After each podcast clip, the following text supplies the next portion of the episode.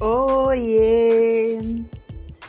Estou de volta no Eu Conto Pra Você, Você Conta Pra Mim.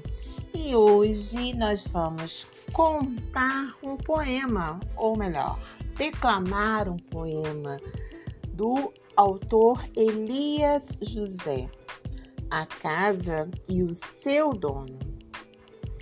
Essa casa é de caco quem mora nela é o macaco.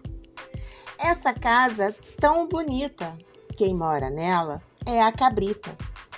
Essa casa é de cimento, quem mora nela é o jumento.